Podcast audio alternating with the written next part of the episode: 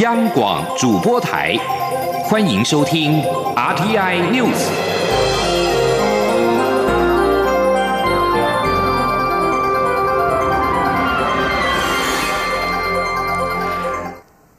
各位好，欢迎收听这节央广主播台提供给您的 RTI News，我是陈子华。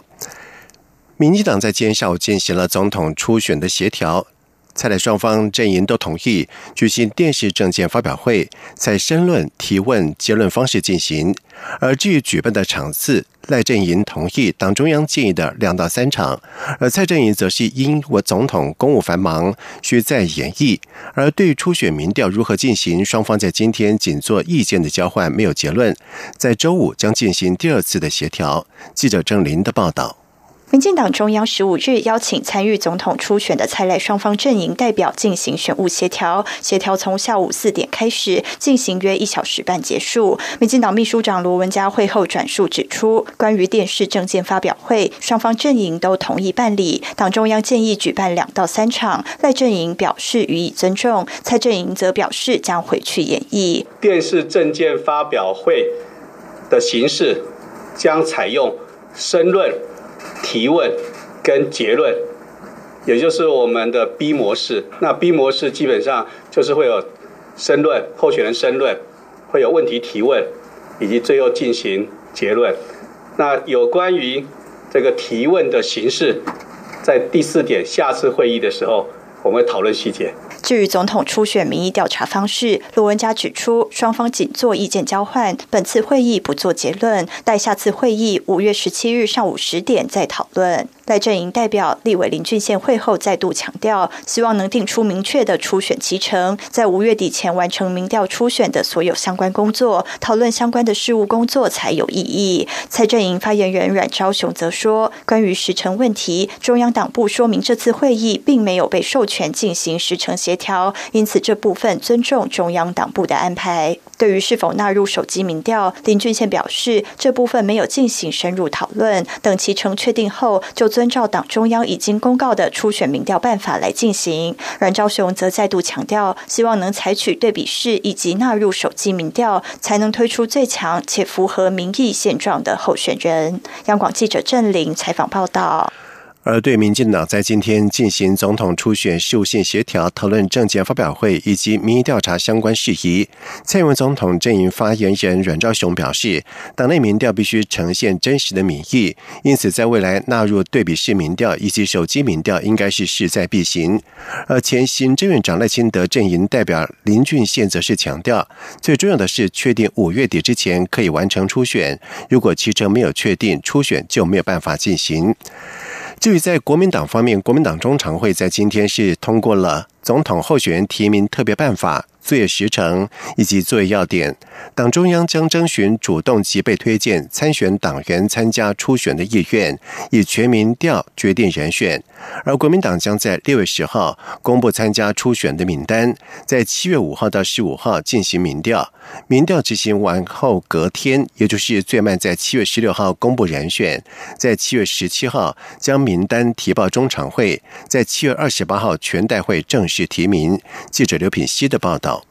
纷扰多时的国民党总统初选办法终于定案。国民党中常会十五号下午一口气通过组发会提报的总统候选人提名特别办法作业时程与作业要点，以及中央提名协调小组成员名单，正式启动初选程序。根据提名特别办法，党中央将成立中央提名协调小组，负责征询主动及被推荐参选党员参加初选的意愿。广邀具胜选实力的党员参加初选，征询对象不受党章规定需回复党籍满四个月的限制。届时将以全民调决定人选，不办理党员投票。党中央将成立由专家学者组成的民调执行小组，初步拟定题型，再邀有意参选者召开座谈会，讨论民调执行细节后定案。民调将针对住宅电话进行户中抽样，政党对比式占百分之八十五，党内互比占百分之十五。为了降低测量及抽样的误差，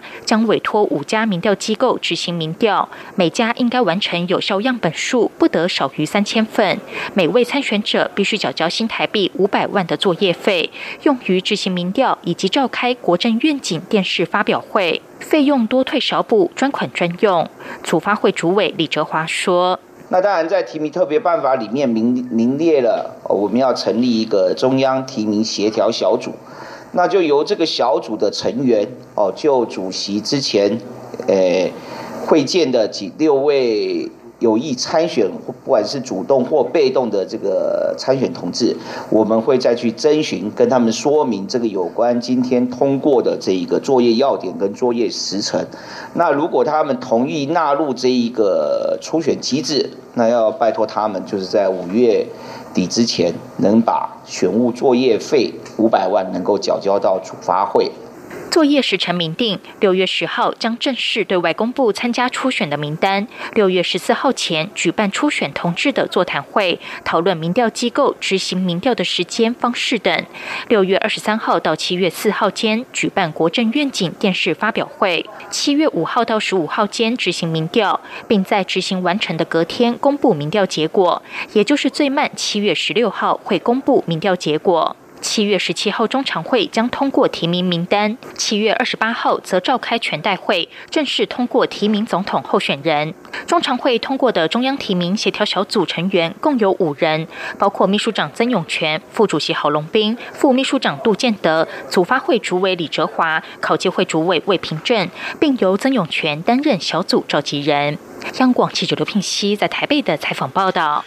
而对国民党中常会在今天通过了总统候选人提名特别办法，对此高雄市长韩国瑜表示，他的立场跟态度一向都非常的明确，就是尊重党中央一切的安排。而红海董事长郭台铭受访的时是再次的呼吁党中央能够将民调纳入手机样本，他并且说，只要对参选人一致公平，他也没有意见。立委王金平则是表示，初选办法根本就是量身定做、因人设事。他呼吁党中央也更审慎、圆满的态度跟思维，定出可长可久的制度跟做法。而新北市前市长朱立伦竞选办公室则是表示，会照着游戏的规则参与，也期待跟其他参选人一起说清楚理念，让国民党能够推出最强的人选。环保署在今天针对了核一厂除役环评报告举行了审议会议。台电在会中表示，他们在二十五年的除役工程区分为四大阶段，且还有干式的储存设施的受其风险管控、淹水应变机制等安全措施。而审查会在确认安全问题之后，最后同意通过台电的核一厂除役环评报告。记者肖兆平的报道。核一厂一号机组与二号机组分别在去年十二月五号以及今年七月十五号届满除役，为此台电便提出除役计划环境影响说明书。环境保护署十五号召开环评大会，要对相关审查报告进行决议。而这场会议之所以重要的原因在于，这是台湾第一次有核电厂进入除役环评。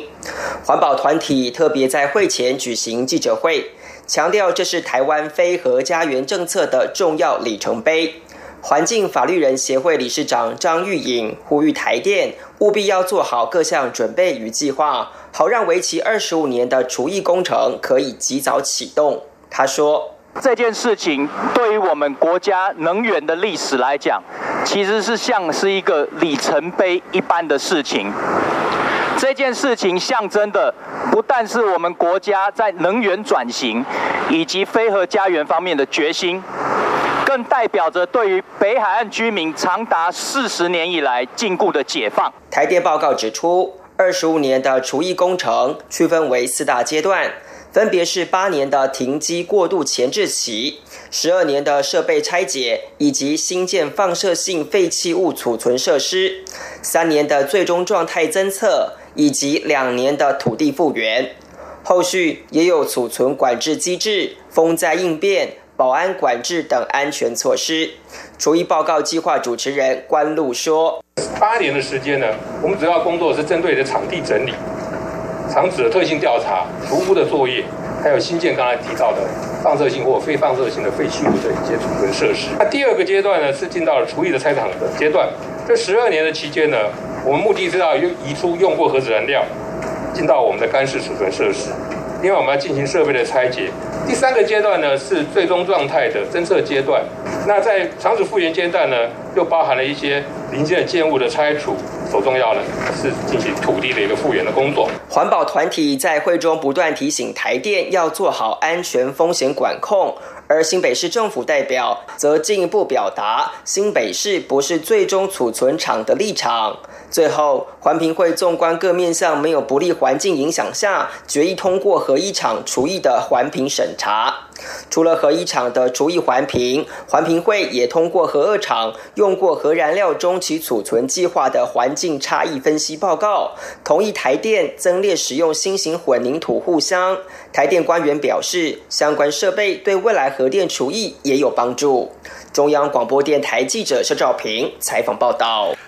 立法院院会在十七号将处理同婚专法，为了凝聚党内的共识，在明天下午三点三十分将在行政院召开行政立法协调汇报。而行政院发言人古拉苏达卡在今天表示，希望立委支持行政院版草案。而同时，民进党主席朱荣泰也在今天在中常会当中采示，民进党部分区立委必须坚定一致政院版草案，也希望党籍立委，尤其是身兼党职以及党务主管的立委。跟党团干部也能够共同支持政院版草案过关，而同婚立法期限将至，立法院力拼在十七号院会三读通过同婚专法，但是在昨天朝野协商包含了行政院版、国民党立委赖世宝版以及民进党立委林代化版三版案草案的时候，朝野党团无法达成共识，因此在十七号院会将透过表决来处理。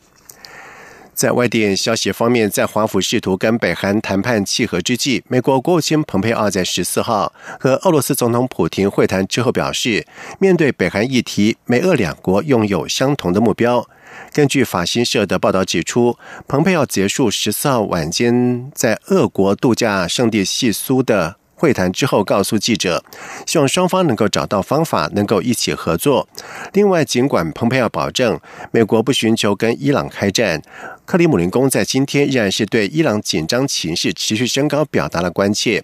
而在蓬佩奥在十四号会晤了俄罗斯总统普廷以及外长拉夫罗夫之后，克里姆林宫发言人。佩斯科夫在今天表示，截至目前，俄国已经注意到环绕伊朗这个主题的情势紧张持续升高。同时，蓬佩奥在和拉夫罗夫召开联合记者会的时候，又提到了美国关切莫斯科干预二零一六年美国大选一事。即便俄国被控的是试图让选情有利现任美国总统川普，蓬佩奥表示，干预美国选举令人无法接受。如果俄国二零二零年涉入这类情势，将使双方的关系落入比过往更糟糕的处境。蓬佩奥并且指出，他想表达的是，俄国可以做些事来展现这类行为已经是过去式。他希望俄国能够把握机会。伊朗核能机构一名知情的官员在今天告诉伊朗学生通讯社，在国家安全理事会下达命令之后，伊朗已经正式停止履行2015年核子协议的部分承诺。路透社表示，在。美国一年前单方面退出核子协议，并且对伊朗重启制裁之后，伊朗上周通知中国、法国、德国、俄罗斯以及英国等其他协议签署国，指伊朗决定停止履行核子协议的部分承诺。而根据当年的协议，德黑兰仍可生产低浓缩铀，但以三百公斤为限。至于重水生产的库存限制，则大约是一百三十公吨。过量的部分，德黑兰可以运到境外储存或者是销售。呃知情官员表示，从现在开始，伊朗不再限制生产浓缩铀以及重水。为了遏制网络极端主义，法国总统马克宏跟纽西兰总理阿尔登在今天将主持会议，与其他世界领袖跟科技业高层共同启动一项极富野心的新创意。今天峰会的与会者将被要求信守承诺，未来将致力消除社群媒体和其他网络平台上的恐怖主义以及暴力极端主义内容。另外一方面，马克宏发起的技术共好倡议也将和这场政治会议平行进行。为了马克宏的倡议，共有八十名科技业者领袖将齐聚巴黎，希望找到方式让新科技为共同利益服务。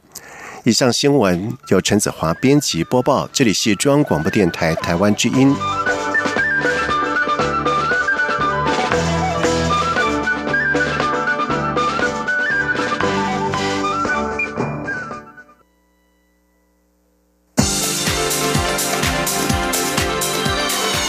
这里是中央广播电台台湾之音，欢迎继续收听新闻。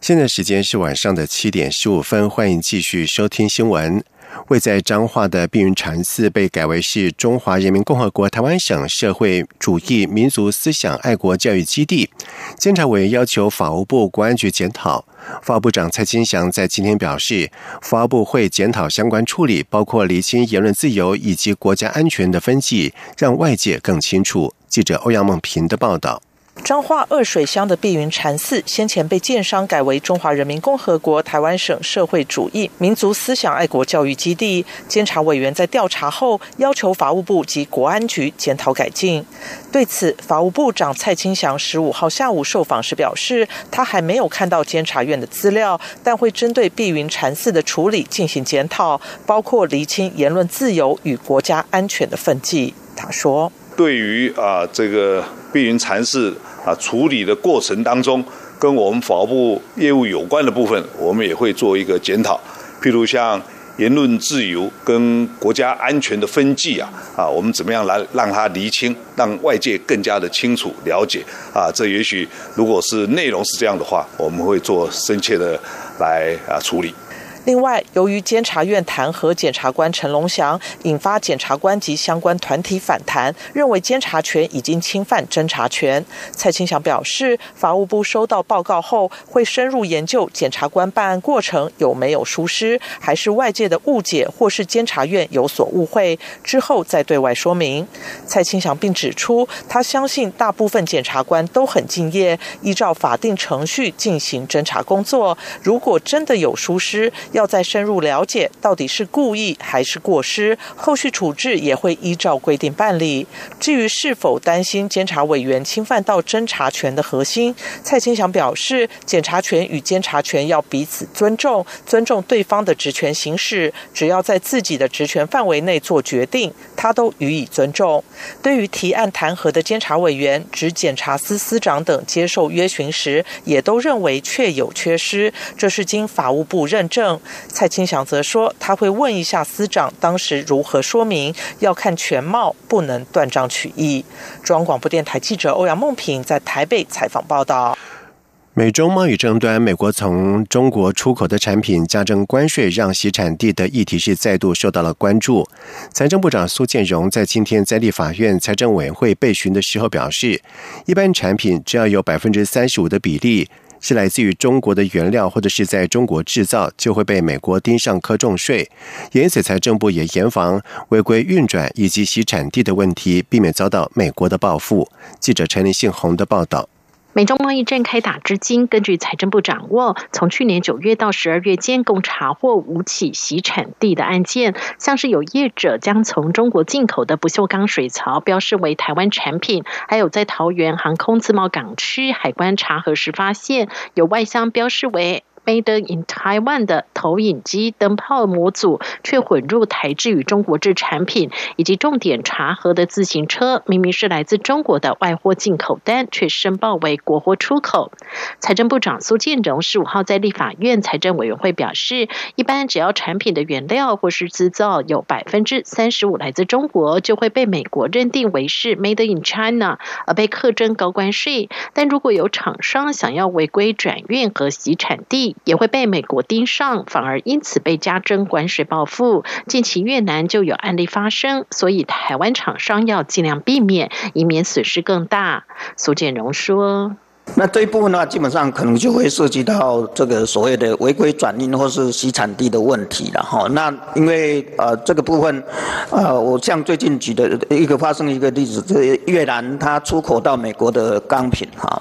那么因为它所含的中国的这个原料啊，钢材的原料啊，啊占绝大部分，所以就被美国美国刻以这个高关税的一个情况。这个就是所谓的透过这样洗产地的方式，或是违规转运的方式，就会被美国注意到。由于美中贸易战，使得不少台商想把生产线和资金转移至东南亚，或是回到台湾。苏建荣表示，海外资金汇回专法草案就是因应这样的情势。对于有立委提案汇回税率应在调降，苏建荣也表示，这需要考量对国内投资厂商的公平性。一年内汇回税率百分之八，两年内百分之十，已经是相对优惠的税率。中央广播电台记者陈林信宏报道。中国互联网龙头腾讯继百度推出爱奇艺台湾站之后，在日前也透过了香港子公司来台，在手机 App 上架影视平台 VTV。除了提供正体中文界面，还招募收费会员，恐怕冲击到本土 OTT 串流影音市场的发展。而对此，国家通讯传播委员会 NCC 在今天表示，这非属 NCC 主管的业务，只能够提供有关单位必要的协助。记者吴丽君的报道。尽管我国在《两岸人民关系条例》当中的大陆地区事业来台投资许可办法正面表列陆资可以来台投资或设立分公司的项目，不过其中并未包括 OTT 串流影音服务。为此，经济部投审会于二零一六年十一月驳回百度集团旗下的影视平台爱奇艺申请在台设立子公司后，爱奇艺转而透过 O。T T 娱乐代理在台业务，虽在台依法缴税，但仍遭质疑有钻法律漏洞之嫌。紧接着，腾讯也在日前透过香港子公司来台，在 App Store 和 Google Play 上架，进一步威胁本土 O T T 市场。对此，N C C 主任秘书肖其宏十五号表示，O T T 并非广电三法纳管的对象，因此非属 N。C C 主管的业务，肖启宏说：“腾讯基本上它是一个手机上 App 的应用，那 App 管理就是各部会就其所执掌的部分去做管理。那因为通传会这边主管是通信跟传播的业务，那网络的世界其实涵盖整个行政体系。那 N C C 目前并没有主管这个部分，但是我们会配合相关的。”机关来提供必要的协助。不过，目前 NCC 并未收到相关单位希望 NCC 提供协助的要求。NCC 指出，目前 OTT 的应用非常普遍。以 Netflix 为例，就以在台设立分公司合法营运。只是爱奇艺跟腾讯 VTV 能否来台落地，是设陆委会及文化部职权，NCC 无权智慧。中央广播电台记者。吴丽君在台北采访报道。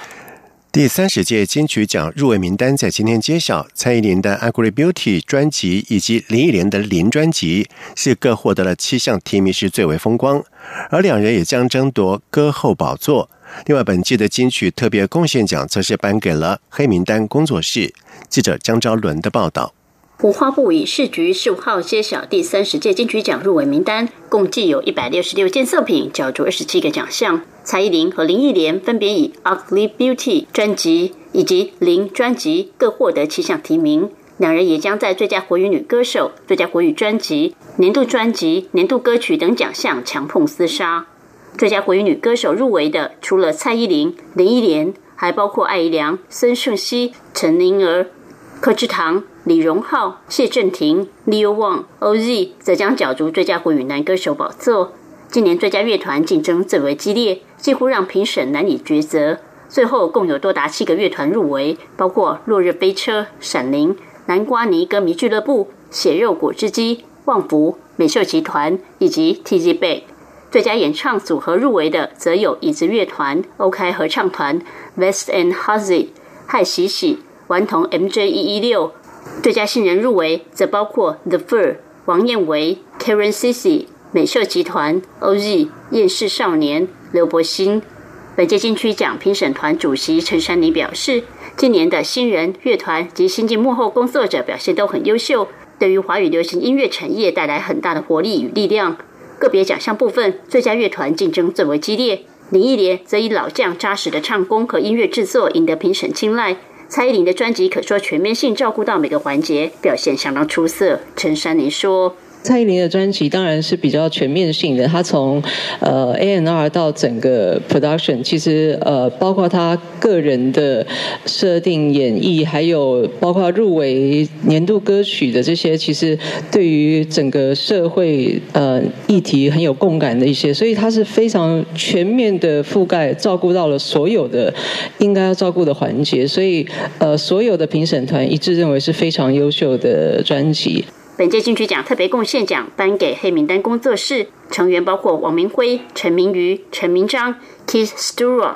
陈祖慧、徐锦纯、林梅蛮、胡德夫、林伟哲、叶淑英。陈珊妮指出，黑名单工作室在一九八九年推出第一张专辑《抓狂歌》，从体制外反映当代音乐。该张专辑被视为三十年来台湾母语音乐及乐团形式先锋，真实呈现社会样貌，并影响台湾后来音乐发展史。由于同一年也是金曲奖诞生，金曲三十特别贡献奖颁给黑名单工作室，更能彰显时代意义与重要性。第三十届金曲奖将于六月十九号晚间七点在台北小巨蛋举行，傍晚五点由台视直播星光大道，启动一年一度的华语流行音乐盛典。中央五台记者张昭伦台北采访报道。在外电消息方面，世界卫生组织 WHO 在十四号公布第一份防范以及管理失智症的指导方针，表示要防范认知能力下降，最重要的就是要运动。而至于像是维他命以及营养补品，对于防范失智症并没有帮助。这份减少认知能力下降与失智症风险的报告提出的建议，也包括了戒烟、健康饮食跟避免酗酒。此外，对于高血压、高胆固醇以及糖尿病的治疗，也能够降低罹患失智症的风险。不过，WHO 专家乔达利表示，维他命跟营养补品对于防范失智症并没有帮助。如果摄取太多，甚至可能有害。他并且表示，这些项目研究并没有探讨吸食大麻对失智症的影响，也没有将环境因素涵盖在里面。不过，有些证据指向了失智症跟空气污染有关。而至于睡眠品质不良以及失智症的关联性，由于政治有限，并没有纳入到到建议当中。而根据 WHO 助理秘书长任明辉表示，失智症对全球大约五千万人造成影响，每年新增将近有一千万个病例。二零五零年之前，这个数字将会增加两倍。同时，WHO 表示，在二零三零年之前，照顾失智症患者的费用预计将会达到两兆美元。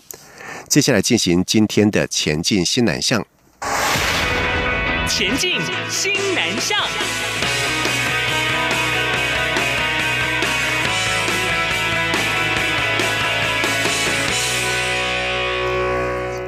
印度总理莫迪在上任之后是信誓改造印度，寄出了多项的经济跟产业政策。印度庞大的人口也成为了不可忽视的新兴的商机。而根据经济部投审会的统计，台商在去年对于印度投资金额比前年大增了十二倍以上。同省会统计，台商二零一八年申请对印度投资件数为二十一件，总投资额达到了三亿六千一百二十二万美元，比二零一七年的八件三千零五十五万美元大幅成长。在历年累计投资总金额七点一八亿美元当中，占比甚至过半。经济部投资业务处副处长陈秀全就表示，印度在资通讯、软体等相关产业发展比较发达，有不少的资通讯产业厂商在印度投资。此外，莫迪推动印度制造政策，鼓励外资在印度投资，也是推动台商对印度投资的原因之一。陈秀全并且表示，和其他台商主要投资的新南向国家相比，对印度投资金额并不多，但是从成长幅度来看，相当的亮眼，显示了印度是台商近期较为关注的新兴市场。中华民国对外贸易发展协会秘书长叶明水在日前在东京跟日本瑞穗银行常务执行董事兼元正信签署了合作备忘录，双方将活用彼此的资源，携手媒合台日企业拓展东协市场。外贸协会跟瑞穗银行签订合作备忘录的事宜，在年初就开始发动。由于双方都是拥有众多海外分支机构的组织，在彼此也都是致力于组织的全球化，外贸协会期望。未来在新南向等重点市场上，可以透过瑞穗市场的行销力量，引荐过往不易接触的当地日商。外贸协会并且表示，在过去外贸协会进行东南亚市场研究当中，发现许多在印尼等地从事制造业生产的台商苦于找不到和日商联系的管道，在未来透过瑞穗银行在东南亚丰富的日商情报网，可以解决这方面的资讯需求。以上新闻由陈子华编辑播报，这里是中央广播电台台湾之音。